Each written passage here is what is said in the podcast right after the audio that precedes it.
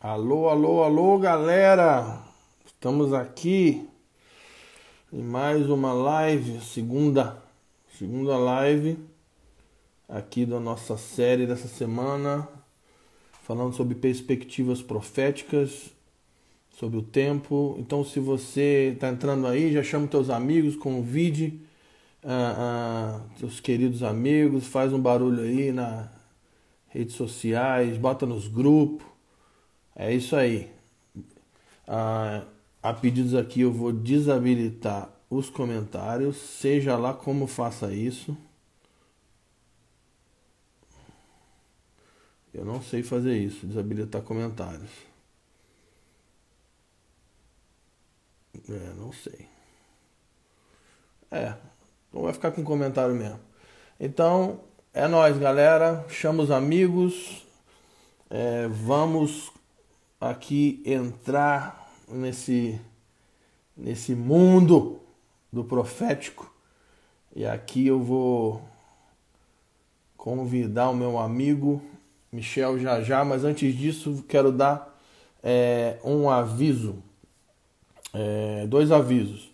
É, a galera tá perguntando muito sobre treinamento na área profética, então tem muita gente perguntando sobre esse tema treinamento na área profética. Então a gente está trabalhando aqui para é, é, desenvolver, colocar o um material sobre treinamento profético online. Então, se você tem interesse de participar de um treinamento na área profética, é, você vai entrar no meu Instagram, na minha bio tem um, tem um link aí, você vai clicar nele e lá tem um formulário do Google. Você vai botar teu telefone, teu e-mail, teu nome é, nós vamos entrar em contato com você para falar sobre esse treinamento profético. Então, se você tem interesse sobre treinamento profético, vai lá e, e entra no, na bio do meu Instagram, é, clica lá, bota o teu nome, endereço e o teu telefone, o teu zap, nós vamos entrar em contato para falar sobre treinamento profético. Beleza? Então, beleza. Então, vamos chamar aqui o Michel.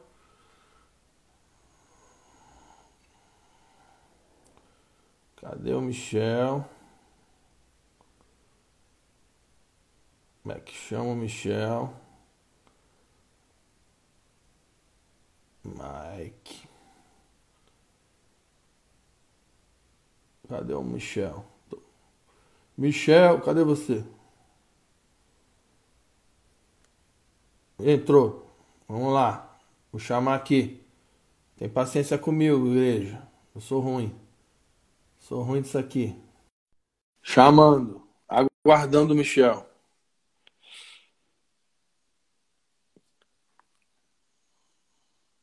Aceita, homem. Ô! Oh! e aí, cara? Você tá pior que eu, hein, com tecnologia. Eu sou ruim, eu sou ruim, eu sou ruim. Eu desaprendi. Caraca, eu achei que eu era ruim. Descobri Não. que tem um pior. Eu sou ruim. Em falar nisso, você sabe como é que desabilita comentário?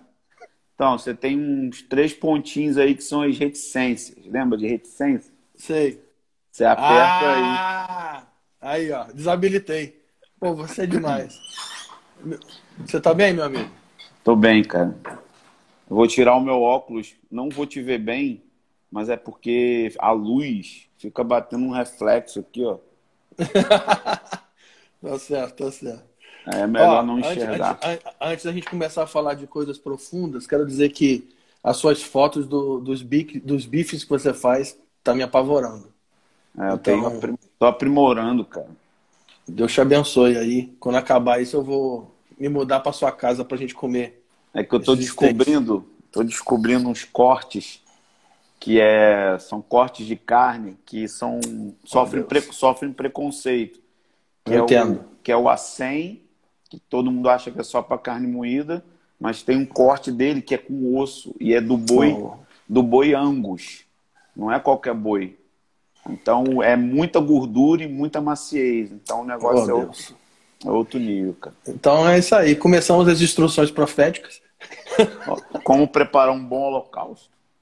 É, bom, quero começar aqui o seguinte. Você que ainda não tem o livro do Michel, Cultura de Oração, Michel Duque Estrada, Cultura de Oração. É um livro que, que é uma instrução bem prática e numa linguagem bem acessível para falar sobre o desenvolvimento da evolução pessoal. Você tem que comprar esse livro. É, é best-seller esse livro da Impacto. Você entra lá no site da Impacto e você pode comprar esse livro. É um livro muito, muito bom. Ele tem, ele tem na Amazon, não, né? É, tem, tem na Amazon e-book. Na Amazon ah, legal. Então, se você tem dificuldade com correio aí, você pode comprar na Amazon. É, e-book ou você pode adquirir no site da Impacto. Então, esse livro é muito, muito bom. Então fica aí o, o, nosso jabá. Então vamos, vamos lá. Michel, antes de mais nada, quero te agradecer e falar aqui publicamente que é o seguinte: tem muita gente que acha que você é brabo, e às vezes você é. Mas eu quero dar um testemunho que o Michel é um dos caras mais divertidos e mais engraçados que eu conheço na minha vida. Às vezes, cara, eu e Jaqueline fica aqui lembrando, a gente fica rindo sozinho das peripécias do Michel. É um, então, é um cara divertido, é um amigo, é um excelente dançarino. Danço bem. Temos, temos vídeos aqui para provar. E é um cara, assim, da, que é um companheiro, um conservo da jornada. A gente já viajou muito, já fez muita coisa junto, já orou, já chorou, já brigou, já intercedeu. Então, é, é um cara da jornada, assim, é um cara que está envolvido nessa, nesse serviço apostólico e profético na missão de Deus. E é uma honra assim, poder trocar essa ideia com você aqui e poder compartilhar. É, obrigado, meu amigo. Obrigado. Prazer meu, cara. Sempre bom fazer qualquer coisa ao seu lado. Você é um Olha bom aí, amigo. Obrigado, vou, vou, me emocionar. Então, assim, é, vou começar fazendo uma pergunta. É, assim, a ideia aqui é falar sobre, um pouco sobre perspectivas, né, sobre profética, sobre o tempo. Mas a primeira pergunta seria assim: como que o profético entra na sua vida? Assim, como que você se é, se relaciona com o profético? Como que você conheceu? Como que isso te... não, sei se é ou você entrou ou se o profético capturou essa realidade do profético, do apostólico. Como que é a tua história com isso aí?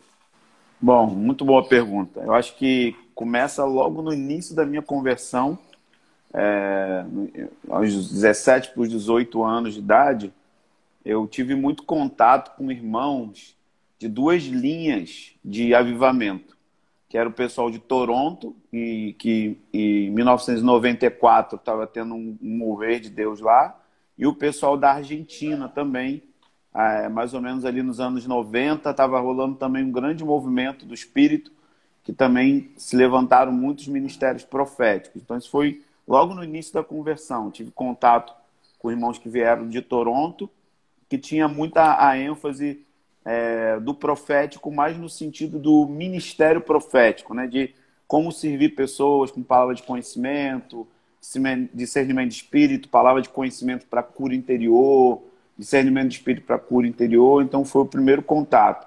E os irmãos da Argentina que viam muito ao Brasil nos anos 90, tinha uma famosa clínica pastoral ali em Campos, então viam vários argentinos, eu tive contato com um avivalista chamado Raul Flores, que liberou muitas palavras sobre a minha vida nessa área, do, apontando o chamado e o ministério para o profético. Mas na época eu era, eu era muito imaturo e a gente não tinha acesso à literatura, nem à mentoria. Assim, não tinha nem literatura e nem mentoria. Pelo menos eu não, eu não tive acesso a isso no início da minha conversão. É, mas logo depois as duas correntes proféticas que, que mais, que, que, que vou dizer assim, ativou isso em mim de uma maneira é, processual, foi o primeiro contato com a família Walker, o seu João Walker, que é uma linha do profético diferente dessa linha de Toronto. É a linha do profético mais voltado para a restauração do altar, é, de chamar para o arrependimento, restauração da igreja, de intercessão para que a igreja se torne uma noiva gloriosa. O plano e, de Deus, né? O, plan, o plano de Deus, fim dos tempos e tudo isso, amar você, Israel. Então, você chegou a ver, você conheceu ele pessoalmente, o John Walker? Não, não conheci o seu João, mas o meu contato com ele, quando eu quando eu estava já envolvido com a família Walker, ele ainda ele já estava bem bem doente no fim da vida. Mas o meu uhum. contato forte foi com o seu Roberto e o com o Haroldo com o Harold, que até hoje é o, é o meu mentor.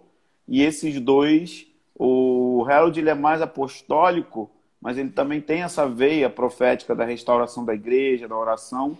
E o seu Roberto é aquele profeta cascudo, né? Que Bravo. chora, que chora pela, pela restauração da noiva. Então tive muito contato com essa linha do profético, que é diferente dessa linha dos anos 90, mas eu me lembro de uma experiência é, aqui no Rio de Janeiro, eu fui numa dessas reuniões que vinha a galera do Randy Clark, não sei se você lembra dessa época, não, sempre, não. sempre vinha um monte de gente. Nesse dia, eu fui para Foi Niterói reunião. isso? Naquela época em Niterói? É, então, mas foi aqui na, em Nova Iguaçu, cara. Eu, ah, vim, tá, tá, tá. eu vim atrás, eu vim assim, cara, eu tava lendo alguma coisa em espanhol e sobre impartation, e, e era sempre traduzido como é, transferência de unção, né? Mas a palavra certa é, é impartição, né? Não é nem transferência, é uma, uma forma de comunicar dons. E eu falei, cara, eu vou para esse negócio, esses caras têm que pôr a mão em mim, vai ter que acontecer alguma coisa. Eu fui louco.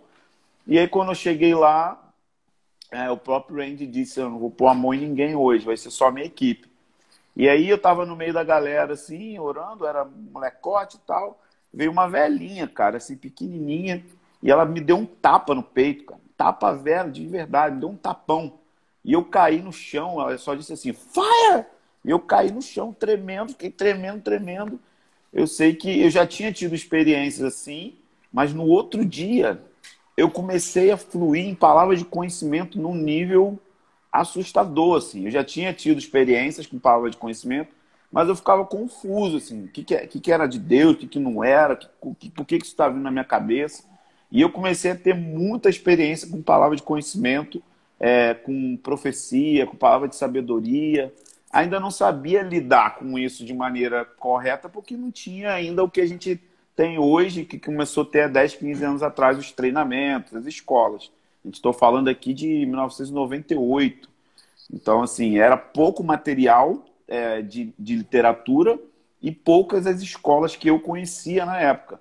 Mas aí foi o meu start. Aí eu, eu percebi que eu comecei com um dom e isso foi aumentando e aumentando e aumentando. E aí, como eu, eu tinha muito amor por avivamento, eu cheguei num livro é, do Mike Bickle que fala sobre como ele é, teve que lidar com figuras proféticas. E aí eu fui atrás, Paul King, Bob Jones, Paul, é, John Paul Jackson. Aí eu, eu, é um universo assim que eu não sabia que existia é, caras como Bob Jones, né, que já está com o Senhor, que previa tufão, é, que profetizava neve em cidade onde nunca tinha nevado. É, eu comecei a ter acesso a esse tipo de literatura, o Paul Ken, comecei a ler é, material dele, como que na época dos anos 50, anos 60, como que ele fui, fluía. É, em, a gente vê, vê o, hoje aquele rapaz jovem lá, o Chambous? O Chambous fluindo, e a gente acha que aquilo ali é a invenção da pólvora. Mas esses caras nos anos 50, 60, onde a acessibilidade aos dons e a crença dos dons era muito menor, apesar de ser a era do movimento pentecostal, mas as igrejas históricas e tradicionais ainda eram mais fortes nessa época. Né? Então havia muita resistência ainda, né? Da, era considerado quase que uma espécie de bruxo. O cara que, que falava de RG, o cara que falava endereço. É. Então isso era, a gente, a gente chama de profecia mediúnica, isso era uma coisa absurda. E aí eu comecei a ver aquilo, eu falei, cara, o que eu estou vivendo não é maluquice da minha cabeça. Então comecei a andar mais perto da família Walk fisicamente, nos encontros, é, Ministério ao Senhor, e isso foi alimentando essa parte profética e também essa herança de Toronto, que eram os profetas que daquela época ali, da, da cidade ali no Canadá, que é mais ou menos essa linha do John Wimber, essa galera que, que era mais, não eram profetas em si, mas tinha muita ativação dos dons proféticos como ferramenta para evangelismo, ferramenta para ministrar cura, e aí foi a minha porta. E daí e eu... o John Iber, o John Iber tinha uma coisa que a gente que tem um pouco a ver com o que a gente zela hoje, que ele era um cara reformado, de linha reformada, Sim. que ensinava sobre ativação profética. Então ele tinha tanto a doutrina, né, quanto, quanto a questão do poder, né? Então isso foi Sim. uma coisa que influenciou muito o movimento que não era só dons, né? Mas também tinha, tinha a doutrina, o Evangelho de Cristo, tinha um ensino. Sim. Então isso influenciou muito, né? Esse movimento. E é o que e a é... gente zela hoje, né? É, é muito, muito doido isso, porque quando começou o movimento de oração em Kansas City, que tinha os profetas de Kansas, pouco antes, é, então a gente tinha figuras ali reunidas, como Jim Gold, como John Paul Jackson, como Bob Jones, é, Paul, Kane também. A gente tinha essas figuras proféticas que eram extremamente excêntricas. Tinha Kevin Prost, que era um profeta da música, também reunido ali. E, então, essa época era uma época que o Mike Bickle era um ex-sensacionista. E ele vai pastorear esses caras que, praticamente, assim, erravam, obviamente, mas 80% das palavras eram assustadoras, não era palavra de conhecimento pessoal, eram coisas de nível de cidade, e os caras tinham muitos desvios na área moral, tinham é. muitos problemas de, de, caráter. E se não fosse o John Wimber, seria um grande, assim, deu muito problema, mas seria um grande desastre, porque o John Wimber chamou o Mike Bickle para perto da cobertura dele, assim, falou, fica comigo.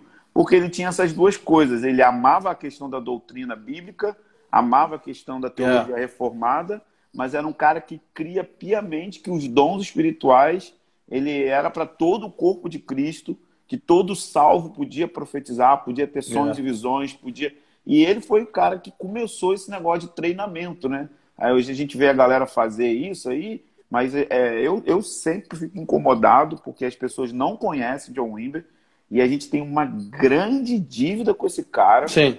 Uma grande Sim. dívida porque o que ele quebrou, quebrou de pedra para a gente ter hoje, que todo mundo faz aí, treinamento profético, treinamento, caça ao tesouro, todos esses nomes que o pessoal usa, esse cara estava fazendo em 1970, 75. Tô, saiu agora um documentário da história dele, da história da Vineyard, e aí mostra os vídeos, cara, ele treinando a galera em, em, em 79, o cara treinando isso, ele junto com o Lonnie Frisbee ali do, do Jesus Movement, é, e ele quebrando pedra, porque ele era de uma igreja que cria nos dons. É, antes ele era Quaker, depois ele foi para Calvary Chapel. A Calvary Chapel cria nos dons, mas ela não cria que os dons funcionariam em cultos públicos. Então, então era algo fechado. E aí quando ele cola com, com a Colone Frisbee, que era um hippie que converteu, aí desata a parada dentro da igreja e eu começar a cair no poder do Espírito, ter visão, êxtase, tudo com essa loucura. E aí nasce a Vinha, e aí nasce essa proposta dele de que a ênfase dele era que crescimento de igreja, a melhor forma é a manifestação dos dons através dos leigos. Ou seja, todo o corpo de Cristo, é, o cara é advogado, o cara é médico, o cara é isso, o cara é... Em qualquer lugar o cara está fluindo em cura, fluindo em profecia. Então, John Wimber, ele, ele deixou esse legado para gente, e eu comecei a beber dessa fonte. Eu aprendi a ler espanhol, e fui indo atrás dessas literaturas porque não tinha mentoria assim de perto. Só depois que eu já estava caminhando que eu fui é, ter contato com, com o treinamento do Steve Thompson lá da Morningstar, fui ter acesso aos materiais do Rick Joyner, e aí tinham muitas fitas de vídeo, na vídeo, vídeo cassete na época. Então era... Legal como o John Iber tem um, a gente tem uma dívida dele de, com ele, principalmente nessa área de como sistematizar treinamento, né? Sim, Até exatamente. hoje, os treinamentos do, do, do, do Randy sobre cura são treinamentos da, do, do John Wimber, né? Total. Então ele, ele pega, e ele também ele fala isso publicamente, né? Que, que, que os treinamentos que ele faz até hoje no Brasil e em vários lugares do mundo são treinamentos de como o John Wimber sistematizou treinamento é. de dom, profecia, palavra de conhecimento, cura, os cinco passos, aquela coisa toda. Sim. Então, para tu ver, isso é uma dúvida que muita gente pergunta, Michel se profecia, se dom pode ser treinado, né?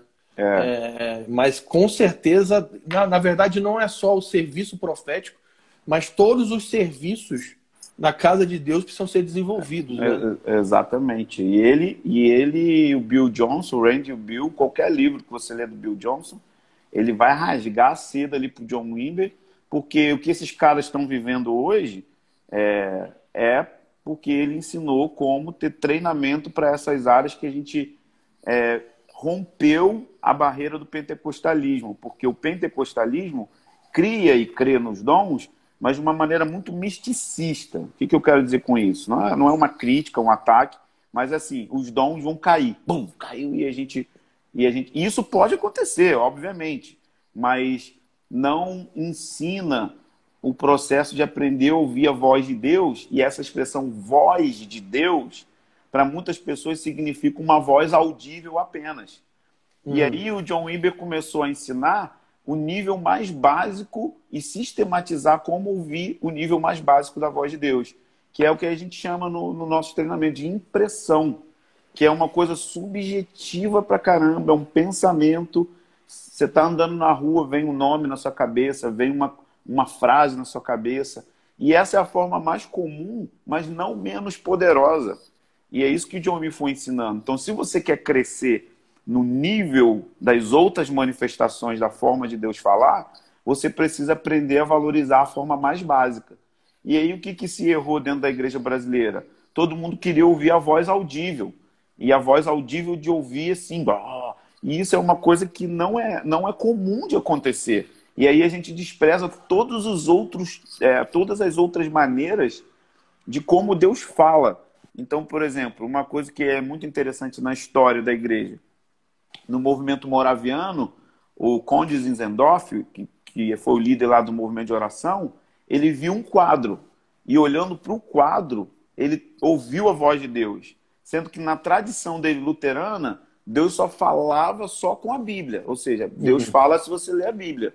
E aí veio esse movimento espiritual chamado pietismo, que falava de ouvir a voz no interior.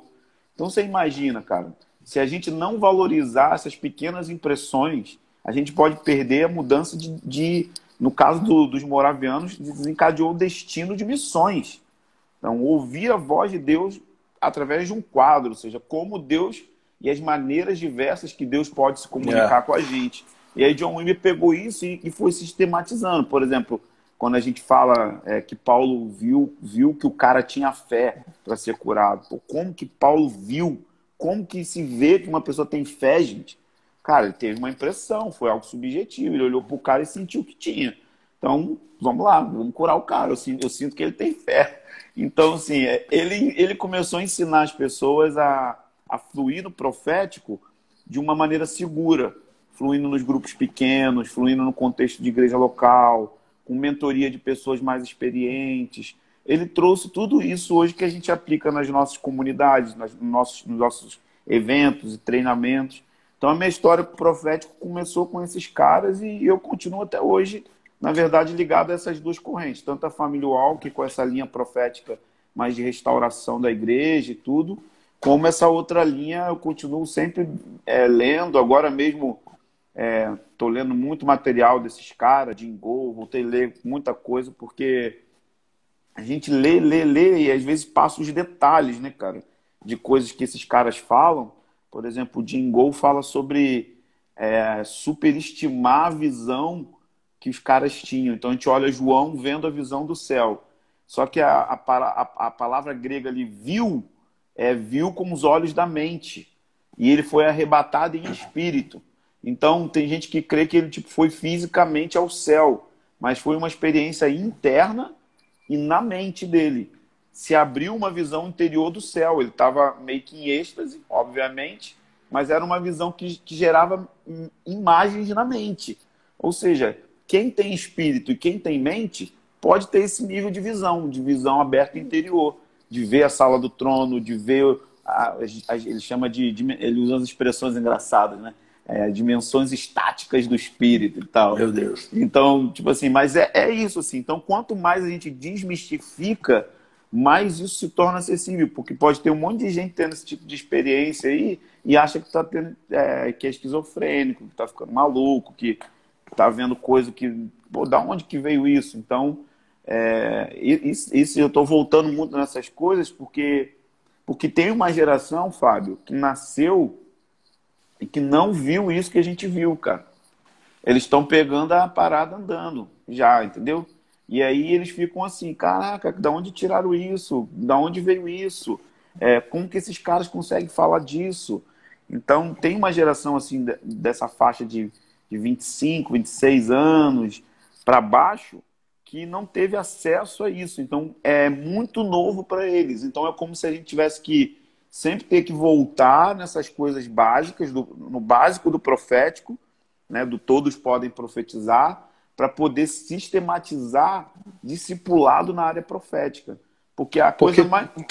Teve uma coisa aqui também, você está falando sobre treinamento, que foi algo que te influenciou bastante, até porque você é um cara que sempre trabalhou treinando. E eu, e, e eu tô me lembrando aqui, né? Cara, eu sempre tive essa, essa, essa crise. Por quê? Porque era uma parada que a gente era jovem, a gente queria desenvolver no profético, mas não tinha material, não tinha treinamento, não tinha, não tinha nada. E era uma coisa assim. E, e, qual que era o problema? Quando chegava um material pra gente, 80% do material era baseado em experiências do cara profetizando. Exatamente. Então, tipo assim, é, eu profetizei tal coisa, eu falei tal coisa, eu fiz, eu vi. Aí você ficava assim, tá, mas como que faz para fazer isso, bicho? Alguém ensina a fazer. Então é. era, era, era, sempre baseado nas experiências. Né? E aí, uma, uma coisa que foi a chave, foram duas coisas, né? Para mim, foi, foi descobrir o pessoal da Inglaterra, né? que é o Martin, né, que a gente tem relacionamento até hoje, e o, e o Graham Cook, aquele livro dele é Sim. é violento. Esse eu estou né? revisitando também.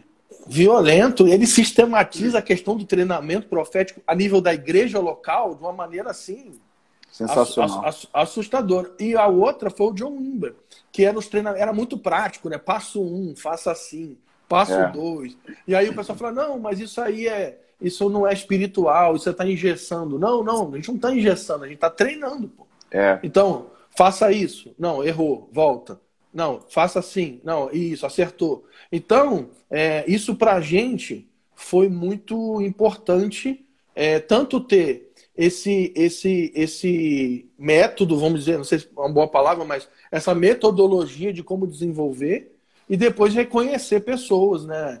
que, que faziam e a gente tinha conselhos tal. Mas é, entrar nessa questão do desenvolvimento, do treinamento, para mim, tanto o John Wimber, é, que foi um cara que sistematizou isso, e o pessoal da Inglaterra ajudou muito, porque é, assim, a gente leu muito livro sobre profético, muito, muito.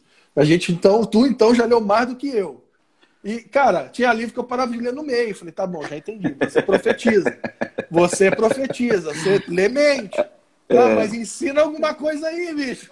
É. Então, então, eu acho que isso é uma coisa que nós precisamos trabalhar hoje, que é treinamento, ensino, é. instrução, desenvolvimento. É, isso é muito importante. Então, avançando aqui, vou te fazer uma outra pergunta.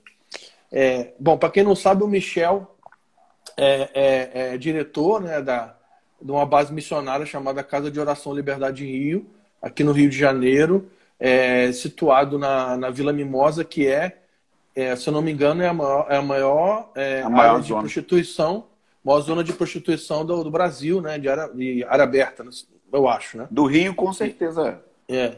Então, é, se eu não me engano, são 3 mil mulheres que trabalham lá, não é isso? Uhum. Esse é o número? Então, o Michel, ele tem uma, é, ele dirige uma base missionária é, que está relacionado à oração e justiça, é, e ele está totalmente envolvido na missão. É, e aí eu queria te perguntar uma coisa.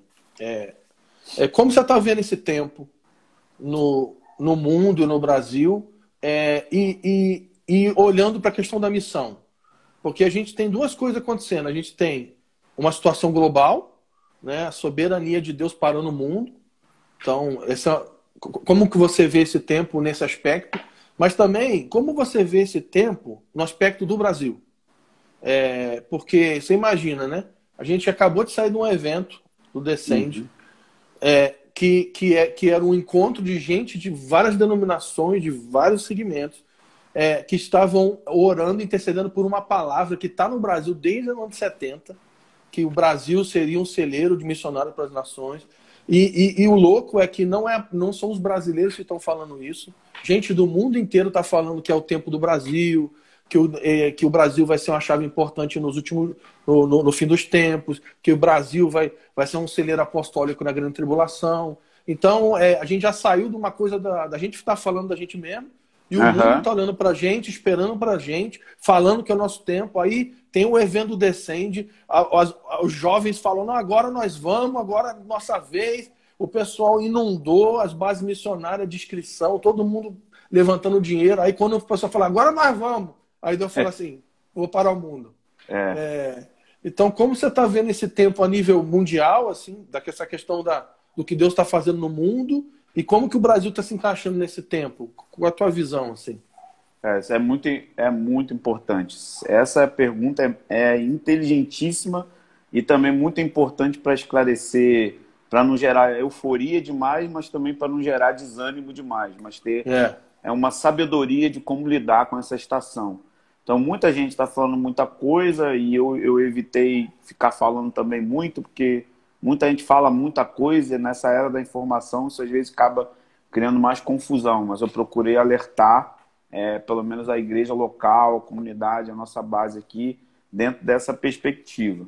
Então, o que, que, eu, o que, que eu vi nesse período de pandemia é, aqui nas igrejas brasileiras? A palavra medo. Medo o que eu vi de cristão apavorado com, com um vírus que é real, que existe, mas que, que existiram outros muito, muito mais letais do que esse. É, teve coisa muito mais terrível e vai existir coisa mais terrível no futuro. Então a gente não está nem no início das dores. Né? A gente está assim, raspando no início das dores. Então o início das dores é, é muito pior. Assim. Lucas 21 fala de pragas que Covid-19 é brinquedinho. Então, o que, que eu vi? Eu vi uma igreja apavorada, né? Apavorada, é, sendo guiada por notícias de jornais e pânico mesmo, pânico da pessoa, tipo assim, não descer nem na portaria do prédio por, por até hoje, tá trancado até hoje, não desce. Quando desce, desce cheio de plástico, com roupa, assim, uma coisa doentia.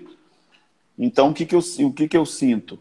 que o Brasil é um país de martírio, mas não existe martírio quando a igreja está apavorada com um vírus. Se está apavorada com um vírus, não está pronta para perder a cabeça fora do Brasil. Então, o que, que o Senhor está fazendo? Algo lindo. Parando a gente dentro de casa para que a gente armazene óleo, ao invés de ficar preocupado com a lâmpada. A lâmpada é o instrumento que caminha, que faz, que carrega o óleo. E João Batista ele era uma lâmpada que ardia e iluminava. Por quê? Porque ele tinha óleo constante. Então, arder no sentido da paixão por Jesus e iluminar, porque ele trazia clareza, revelação profética. Ele tornava claro quem era Yeshua, ele tornava claro quem era o Cordeiro. Então, hoje tem uma geração focada na lâmpada focada no ministério. Não que o ministério não seja importante, fazer missões não, ou, o ministério missionário não é importante. É muito importante, mas precisa, é, Deus parou a gente para a gente armazenar óleo, para a gente não ter óleo só para nossa lâmpada, mas para ter, ter óleo para o momento mais escuro da terra. Que diz o texto de Mateus 25 que quando chega meia-noite, então vai ter o grito: Eis o noivo. E as sábias tinham óleo sobrando. E aí vai ser o um momento em que não vai ter conferência para você comprar mais óleo. Não vai ter seminário para você comprar mais óleo. A hora de armazenar óleo é agora. E o que eu temo, e esse é o meu temor, é que talvez a igreja não esteja percebendo isso. Que Deus parou a gente, tem uma vocação missionária transcultural, mundial, é, vai, é. vai acontecer, mas é hora da gente ter óleo suficiente no nosso ministério para a gente queimar de paixão, porque a paixão vai nos empoderar para o martírio, mas também para a gente trazer clareza para as pessoas das nações nesse tempo de confusão. Porque a primeira coisa, quando Jesus vai ensinar sobre os sinais do tempo, é que ele diz: cuidado para que não vos engane. Então é um tempo onde o engano vai crescer muito. E qual é a maior natureza do engano? Que a pessoa não sabe que está enganada. Então alguém precisa vir com uma palavra que tem fogo e luz e abre os olhos da pessoa. E isso não vai ser só no contexto de perdidos, não, é no contexto da igreja. Nós vamos precisar de um evangelismo em massa dentro da igreja evangélica. Nós temos que reevangelizar a igreja com o evangelho de Deus, com o evangelho de Jesus Cristo, porque o engano está sendo tá, tá invadindo as igrejas por meio de pregadores de YouTube. Então é a hora de armazenar óleo na igreja brasileira, só que tem uma parada, cara. Armazenar óleo só, só, só, só se consegue óleo pelo meio da prensa da azeitona. Então, tem que aprender a sofrer bem. Sofra bem. A igreja brasileira tem que aprender a não fugir do sofrimento. E eu estou ficando experiente nesse negócio de sofrimento. Então tem uma coisa que eu acredito muito, Fábio. No livro de Hebreus, no capítulo 11, fala: pela fé fecharam a boca dos leões, pela fé apagaram fornalhas, pela fé venceram guerras, pela fé viram ressurreição dos mortos, e pela fé foram cerrados no meio, pela fé andaram necessitados, pela fé perderam a cabeça. Então a igreja precisa entender que fé não é só para as coisas darem certo no sentido da palavra certo. A gente precisa de fé para ver avivamento e fé para perder a cabeça. Fé para ver grandes romperes de cura, milagres, sinais nas nações, mas diz que os caras, pela fé, foram cerrados ao meio. E aí no capítulo 12 fala: tem uma grande nuvem de testemunhas, que são os heróis da fé do capítulo 11, como se estivesse num estádio torcendo para que uma geração se levante em fé e termine aquilo que os heróis da fé começaram, ou seja, a redenção total do mundo, a volta de Jesus. Por isso que o texto de, de Hebreus 11, 40 fala, visto que sem nós, eles não seriam aperfeiçoados.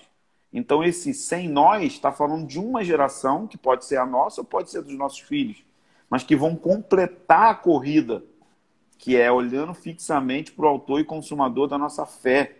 Então é correndo para cumprir esse chamado missionário que o Brasil tem, mas entendendo que a gente vai precisar ter fé para ver avivamento e ter fé para perder a cabeça.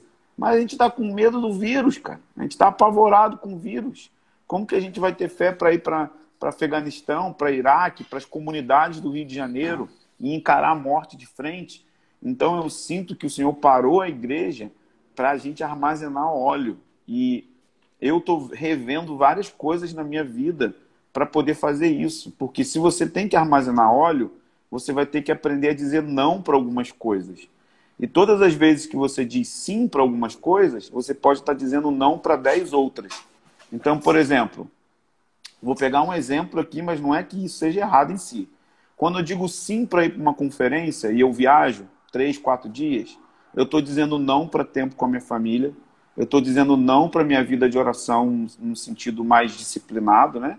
Eu estou dizendo não para exercício físico, que é o que eu faço, para minha saúde emocional. Eu estou dizendo não para tempos de jejum. Estou dizendo não para várias coisas. Então eu preciso avaliar muito bem esse sim que eu estou dando. É mesmo para eu ir? Ou eu estou indo só para bater palma para maluco dançar? Ou eu estou indo só para agitar as pessoas e aí acabou? Eu quero ir em lugares onde o Senhor está me enviando no poder do Espírito para que eu coopere com aquilo que ele está fazendo naquele lugar, naquela região, naquela escola, seja lá onde for.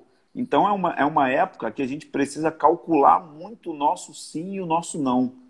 Então, vai ser necessário, e isso é muito pessoal, não é algo legalista, que a gente aprenda a dizer não para algumas coisas e sim para outras.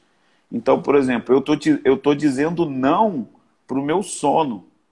E quem não gosta de dormir? Todo mundo gosta de dormir mas eu decidi acordar antes do sol para poder me dedicar de uma maneira mais profunda em oração. Então, o que, que eu estou sentindo no meu coração nesses dias? Eu estou sentindo fome e sede que eu não sentia há algum tempo atrás. Por quê? Porque eu estava olhando muito para a lâmpada. E a lâmpada não faz sentido sem óleo. Então não adianta eu ter um ministério é, com muita visibilidade se o que eu vou levar não é fogo e revelação. Então eu estou preocupado com óleo hoje. Então eu estou dizendo não para algumas coisas na, minha vida porque eu quero consagrar ela. Então é um tempo que essa palavra consagração, para ter um coração puro, para ver o Senhor, precisa ser recolocada no nosso vocabulário, na nossa geração. Que a consagração nada mais é do que separar para Deus. E isso é muito pessoal, a forma como vai ser feito. Entende? Então, por exemplo, é, Lucas 21, 34 fala para a gente ter cuidado com a embriaguez e com as preocupações dessa vida. Aí o cara pega o texto, embriaguez, ele pensa logo em cachaça, cerveja. Só que tem, o cara pode beber hoje e no outro dia tá buscando a Deus normal. Ficou embriagado? Não, bebeu. Aí você pega embriaguez. Netflix embriaga, ministério embriaga, entretenimento embriaga. Um monte de coisa está embriagando. E as pessoas leem o versículo e acham que ele está falando apenas de álcool. Então, o que, que eu penso que é aquela embriaguez ali? São remédios humanos que nós usamos para fugir do sofrimento, para fugir do tédio. Tá de quarentena, mano. Tem uma hora que acaba a criatividade do que fazer. O que, que você vai e, fazer? E, e, ninguém, e, ninguém, pode mais dizer que não tem tempo para orar, né? Exatamente. Não, não tenho tempo. Então as pessoas estão buscando algum remédio humano, seja lá o que for, que eu não estou dizendo que isso é errado, ver filme, ficar com a família. Nada disso, pelo amor de Deus. Quem me conhece sabe que eu não sou disso. Só que eu estou dizendo que corre-se o risco de acabar a quarentena, já estão falando que vai começar a abrir as coisas, e, e a gente passar por isso, perder o foco do porquê que Deus parou a gente. Deus parou a gente porque Ele está atrás do nosso coração. Ele está atrás de uma igreja que vai mergulhar em devoção radical. E é. isso vai empoderar a gente para poder ir para as nações. Não adianta mais esse movimento missionário de de cuspir fogo, gente, de fazer teatro. Nós precisamos de sinais, maravilhas, de palavra de revelação. Nós precisamos de, de compaixão, compaixão para manter a gente na área que a gente vai trabalhar por anos, por 10 anos, por 20 anos. A compaixão vai, vai te dar força para permanecer trabalhando com pessoas que rejeitam o evangelho, que não vão ouvir o evangelho de cara. E aí você fica 20 anos numa nação para ver um resultado depois de 25 anos. Mas o que, que te dá força motriz para continuar fazendo isso, se não for devoção por Jesus Cristo, paixão por Jesus Cristo? Então é muito simples, não é nada muito assim, uau, mas é exatamente isso que a gente precisa rever. Então são três coisas que o Senhor está falando comigo nessas parábolas de Mateus 25. É armazena óleo, cuida do teu talento, e ali talento, o nego pensa que é dom, mas é, é dinheiro, é recurso. Uhum, uhum, uhum, é tipo uhum. assim, como você cuida do seu dinheiro e como você faz o seu dinheiro se multiplicar nos outros. Então, se você não tem um estilo de vida generoso e as pessoas não veem generosidade em você, você nunca vai multiplicar isso em outros. Então, a maneira como a gente gasta o dinheiro, onde a gente investe no campo missionário, onde a gente investe em pessoas, onde a gente serve os pobres, onde a gente serve os nossos irmãos mesmo, e ali é o, é o seguinte: é o princípio de mordomia. Deus deu coisas para você.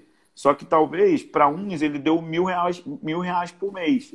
Para outro, ele deu 70 mil por mês. Aí o cara que tem mil por mês fica olhando para o de 70 e não faz nada com mil. E aí ele fala assim: não, não faço nada porque é só mil. Mas não é esse o princípio. A questão não é se você tem muito ou pouco. É como você tem sido bom mordomo com aquilo que Deus te deu, com seus bens. Mesmo que seja simples, mano, mesmo que você ganhe salário mínimo. Nunca esperei ter grana para se tornar alguém generoso. E nunca ninguém deve se tornar, é, esperar ficar rico para ser generoso. Então, o dinheiro vai ser uma questão muito importante no fim dos tempos. Vai mexer com muita coisa no fim dos tempos. E a terceira parábola fala de uma outra coisa também que é usada muito, muito, muito errado, que é usada às vezes para falar de missões, que é o julgamento das nações, né? Quando uhum, ele uhum. bota os, os bodes de um lado, os bodes estão sempre à esquerda. Não sei por que, que bode fica à esquerda, é só uma piada. É, aí tem os, as ovelhas que ficam à direita. Então ali, quando fala, quando que nós fizemos isso, Jesus? Te demos de comer, te demos de beber, te demos disso. E ele fala, quando vocês fizeram a um dos meus irmãos.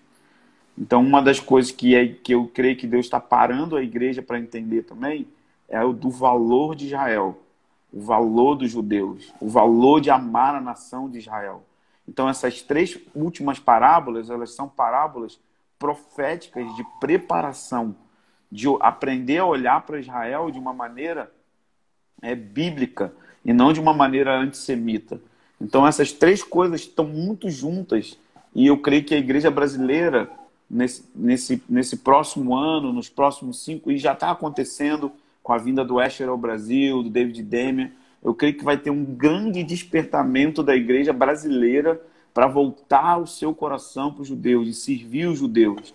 Porque isso vai ser uma ação que a gente vai fazer no fim dos tempos. Nós vamos dar de comer para eles, nós vamos acolher eles, porque a mesma pressão e perseguição que a igreja vai sofrer, eles também vão sofrer.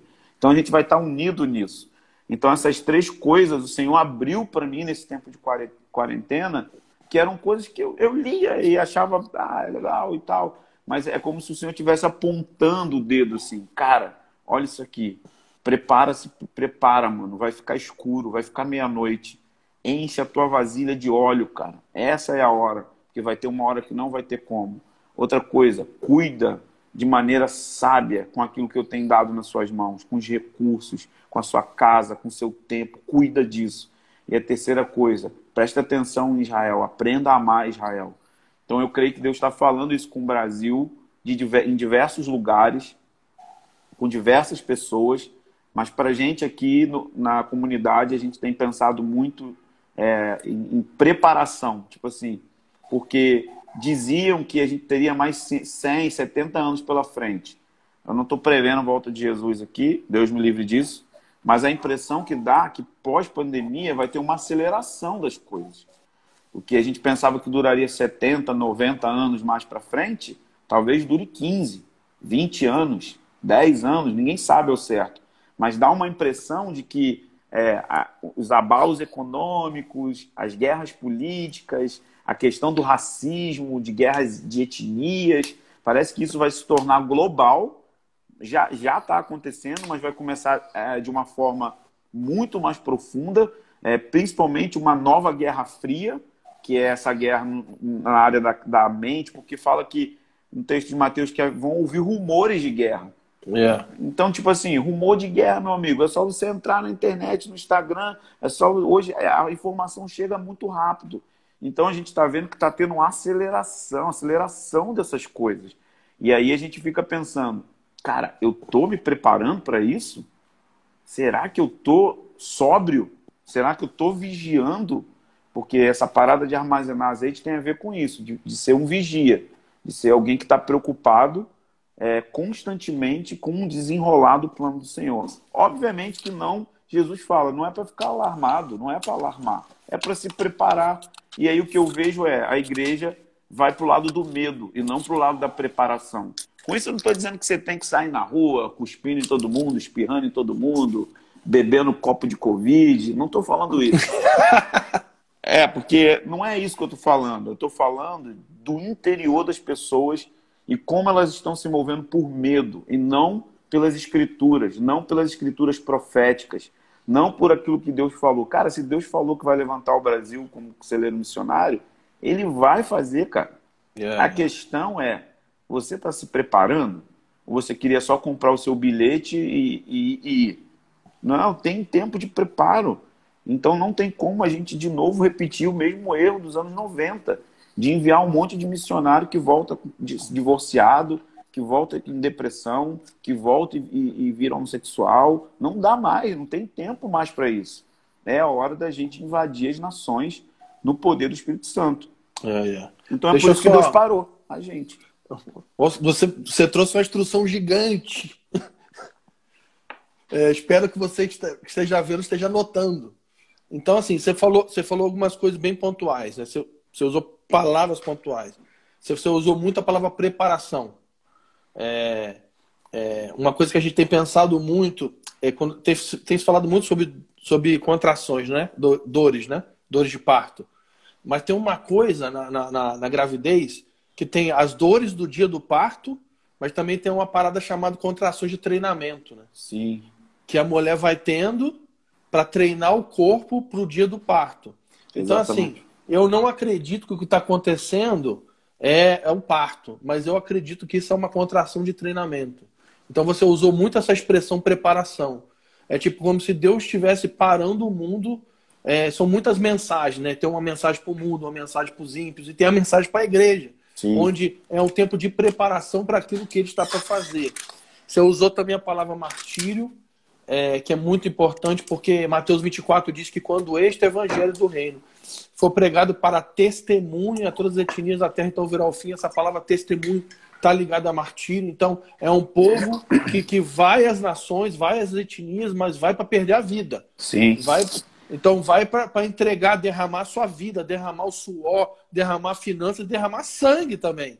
Então, é. você imagina, é, Deus está nos preparando. Você também usou uma expressão é, martírio e avivamento, que são duas coisas que que certo, a Bíblia fala que é certo que vai acontecer nos dias que precedem a vinda de Jesus. Que é avivamento, o derramamento do Espírito, o cumprimento pleno de Joel 2, que começa a se cumprir em Atos 2, e, e martírio, né? E também você citou uma coisa que para mim é muito importante, que é Mateus 24 e 25, as parábolas que falam sobre preparação. Nós temos lido muito isso aqui, eu acho muito pontual você citar isso. Tem um versículo aqui para mim que é que, que é acho que resume grande parte que você falou nessa segunda parte, que é Mateus 24, 44, que diz assim: Por isso ficai preparados, pois o filho do homem virá numa hora que vocês não esperam. Exatamente. Então fiquem preparados. Então, tudo, toda essa tua instrução, se eu puder resumir numa palavra, é, é preparação, né? É um tempo que Deus desacelerou o mundo, como o Hudson disse ontem, né? Ele falou: é, Deus desacelerou o mundo para nos imergir nele. É, pra, essa... Por quê? Ele, essa frase dele ontem foi muito forte. E, é. e por quê? Porque é um tempo de preparação. E isso é muito importante. Então a gente já está indo para o final aqui, falta 10 minutos e o Instagram nos corta. A última, pergu a última pergunta que eu te fazer é o seguinte: você é um cara que trabalha numa sala de oração, você dirige equipes de intercessão, você treina pessoas na intercessão, inclusive está rolando turnos do Liberdade, você pode entrar nas redes sociais. É, eu estava acompanhando é, agora, é, acho que foi segunda-feira ou foi sexta-feira? Foi, foi, foi sexta-feira de manhã eu estava acompanhando o turno de vocês online. Então, se você quer um lugar, é, um lugar para você acessar, pessoas estão orando, procure, se inscreva na, na, nas redes sociais do Liberdade Rio. Então, eu queria te fazer a última pergunta: é como, como um cara que tá, que instrui na área da intercessão, como que você acha que a igreja deve interceder nesses dias? Que também é uma outra bagunça, né? Sim. Cada um é. tá. nego tá expulsando o demônio do corona, o outro está brigando com, Deus, porque Deus parou o mundo. Então, como que nós devemos interceder? É, muito importante. Então, a primeira coisa, Jesus volta para uma igreja que ora dia e noite. Isso é a parábola de Lucas 18, a gente não tem tempo de explicá-la toda. E ela é contada no contexto escatológico. No capítulo 17, é, ele fala que vão ser como nos dias de Sodoma e Gomorra, que o retorno de Jesus vai ser parecido com os dias de Noé e como os dias de Sodoma e Gomorra. E aí ele entra na parábola e fala: conto essa parábola para que vocês não, de, não desistam de orar. E aí diz que ele vai fazer justiça quando nós orarmos dia e noite. Então a expressão dia e noite significa intenso e constante. Não significa que vai ser 24/7, que todo lugar vai ter é. oração 24/7. Tem a ver com lugares que trabalham com oração intensa e constante, ou seja, vai ser apaixonado e vai durar muito tempo fazendo isso, mesmo que seja uma vez por semana, mas vão ficar por anos fazendo aquilo ali. Então, Jesus retorna para uma igreja que vai ter esse espírito incessante de busca de noite, isso está em toda a Bíblia. Mas eu penso o seguinte, assim, como a gente deve interceder? Tem, um, tem um, uma forma que Deus age na Bíblia, é que é a forma que eu chamo que é o protocolo de Deus. Você vai encontrar em alguns momentos é, o profeta Amós falando com Deus para parar o juízo. Deus vai lá e para o juízo. Você vai encontrar, às vezes, o profeta intercedendo a Deus e Deus poupando apenas uma parte do povo. E você vai encontrar algumas vezes o profeta intercedendo e Deus mesmo assim mandando juízo, que é no caso de Jeremias.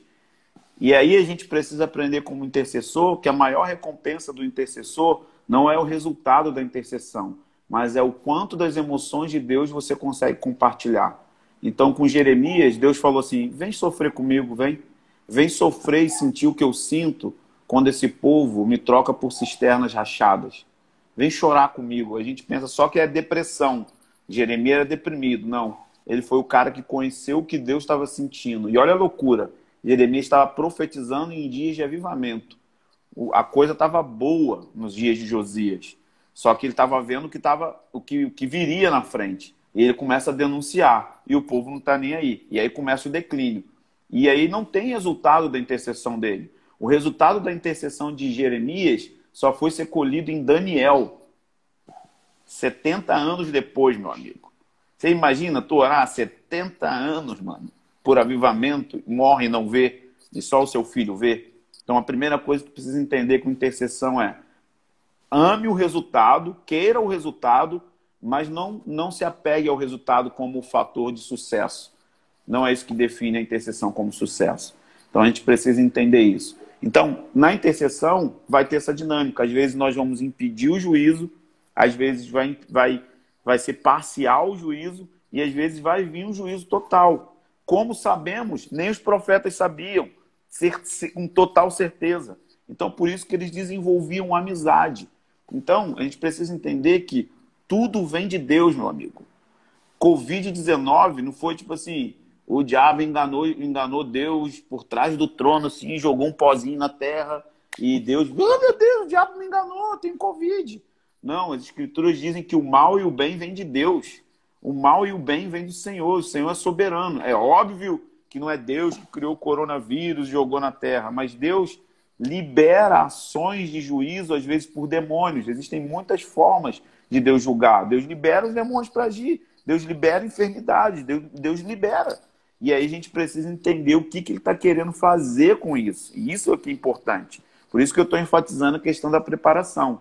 Então Deus sai da frente e permite que o mal toque. Quantas vezes Deus entregou Jerusalém e Israel na mão de assírios? Quantas vezes Deus entregou Israel na mão da Babilônia? Quantas vezes Deus permitiu a nação ser amassada lá nos dias de Moisés por Faraó? Para quê? Para mostrar a glória dele por meio do seu povo. E aí a gente vai ver, tanto no, no, no ato imediato das pragas no Egito, como na resposta da intercessão de Jeremias 70 anos depois. Então, nossas orações estão sendo ouvidas e serão respondidas. Mas o que Legal. Deus está mais preocupado é com o seu coração, em como você está se envolvendo com as emoções dele. Então, acho que Então, precisa... você está falando que a intercessão está relacionada a nos voltarmos para ele, para conhecer o coração dele acerca Sim. desse tempo. Isso. O que, que ele está sentindo? O que, que ele pensa quando ele olha para a terra agora? Então, eu penso que ele está pensando, se preparem. Legal. Então, Foque então, a gente, então a gente pode usar Mateus do, 20, do 24 aqui, do, do 42 até o 25, como uma diretiva de intercessão. Exatamente. Todas essas parábolas que você. Exatamente. Exatamente. Então fica a dica aí. Temos três e... minutos, Michel. É, e uma coisa, se a gente pegar esse parâmetro aí que você está falando, você vai perceber que as orações apostólicas, as orações paulinas, as orações apostólicas, elas eram 99% intercedendo pela igreja. Por que, que Paulo fazia isso?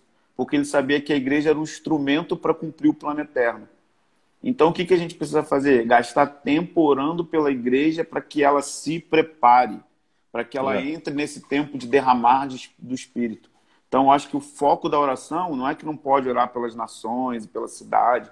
Só estou falando de uma questão de foco, de acertar o alvo a igreja do Rio e do Brasil precisa sair do sono. Legal. Precisa, precisa despertar. Excelente. Então estamos aqui ao ponto de sermos cortados. Michel, pô, muita instrução, então fica essa, essa instrução.